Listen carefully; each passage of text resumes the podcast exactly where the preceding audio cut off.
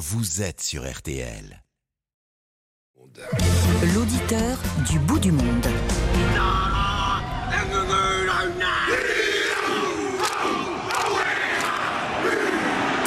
Ah, vous avez reconnu, c'est le haka, forcément, le haka des Blacks qui vont jouer euh, la finale. Et vous avez compris où on va. On va vraiment au bout du monde, puisqu'on va à Auckland, Nouvelle-Zélande, retrouver Edgar. Bonjour Edgar. Oula vous ne, vous, est-ce, que, est-ce qu'on peut essayer de est-ce qu'on peut refaire un petit essai? Est-ce que vous nous entendez bien, Edgar? Ah, moi, je vous entends très bien. Bon, là, ça va mieux, mais c'est vrai qu'on est loin. Bah oui, Hein? c'est très loin la C'est, c'est vraiment le, le bout du monde. Il est 1h du matin pour vous. Merci de veiller. Je crois que vous êtes étudiant en communication. Euh, vous êtes en Nouvelle-Zélande depuis combien de temps? Euh, moi, ça fait 6 ans. D'accord. Et pourquoi vous êtes parti Alors, dans ce pays qui est magnifique, euh, tout le monde le dit, pour tous ceux qui aiment les- la nature, c'est le paradis, je crois. Mais, mais, mais pourquoi y êtes-vous allé? Euh, car ma mère a pu trouver un- une opportunité de boulot en 2017. D'accord. Et vous habitiez où auparavant?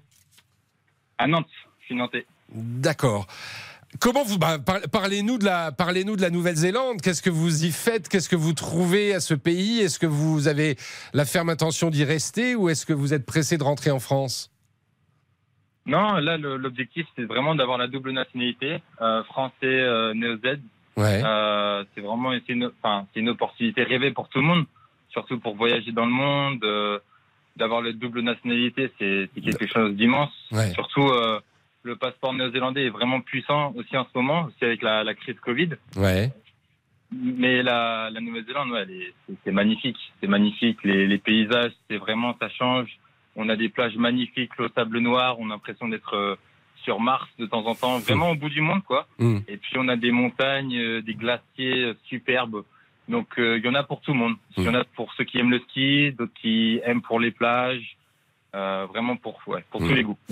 Et- et Qu'est-ce que vous appréciez le plus justement dans votre vie d'expatrié Euh, la calmeté des gens, je dirais vraiment. C'est vrai. gens, euh, pour tous les Français qui sont stressés de la vie, vraiment, prenez une petite désintox euh, en Nouvelle-Zélande, vous allez voir, ça va changer votre vie. Bon, bah, Ils sont cool les Néo-Zélandais, pas quand ils font le haka quand même, non, là, Edgar. hein. là- là, quand ils font- Là, ils, là, ils sont pas cool du Ouais. tout. non, non, ça c'est vraiment pour montrer aux ennemis, euh, enfin aux adversaires que voilà, Ouais. maintenant vous êtes venus chez nous, c'est nos terres, euh, maintenant c'est on va vous bouffer quoi. Euh, et parlons rugby quand même, parce que euh, euh, le, le- le rugby en Nouvelle-Zélande, c'est c'est presque une religion, non? Oui, oui, bien sûr, oui, on peut on peut dire ça. Comme les Argentins avec le football, euh, Ouais. les, les néo-Z, le rugby c'est une religion. Moi, je vais poser la question qui fâche, Edgar? Vous allez, euh, vous êtes, vous, vous souteniez qui euh, pour le durant la Coupe du Monde? Vous étiez plutôt pour la France ou vous étiez plutôt pour la Nouvelle-Zélande? Ah non, même si ça fait six ans que j'habite en, en Nouvelle-Zélande, la France euh, à jamais, toujours. Ah, mais demain, vous allez quand même soutenir les Blacks. Ah bah on est obligé, hein, l'Afrique du Sud, on n'a rien en particulier avec la- l'Afrique du Sud de, de mon côté, donc euh, oui, bien sûr, la, la Nouvelle-Zélande. C'est-à-dire que lors, lors du match d'ouverture, euh, France-Nouvelle-Zélande, lorsqu'on a battu les Blacks, vous étiez un homme heureux. Ça a dû, euh, ça- est-ce que ça tanguait un petit peu euh, autour de vous? Bien sûr, ah oui, oui, bien sûr, bien sûr, on avait pas mal de supporters des Blacks, ils n'ont même pas vu la fin du match, hein, très énervés, très déçus du résultat. Ouais. Mais par contre, nous, de notre côté, bien sûr, bien sûr c'était la fête, même si c'était le matin. Mais, le- mais on a fait la fête très tôt. Euh, un dernier mot. euh, qu'est- Qu'est-ce qui vous manquera euh, de, le, le plus si un jour vous êtes amené à, à rentrer en France? La, la mentalité, vraiment la mentalité des gens, c'est une mentalité qu'on n'expérience pas ailleurs. Vraiment Mm. la solidarité aussi. On est très solidaire en France, mais ici vous verrez c'est quand même quelque chose de particulier.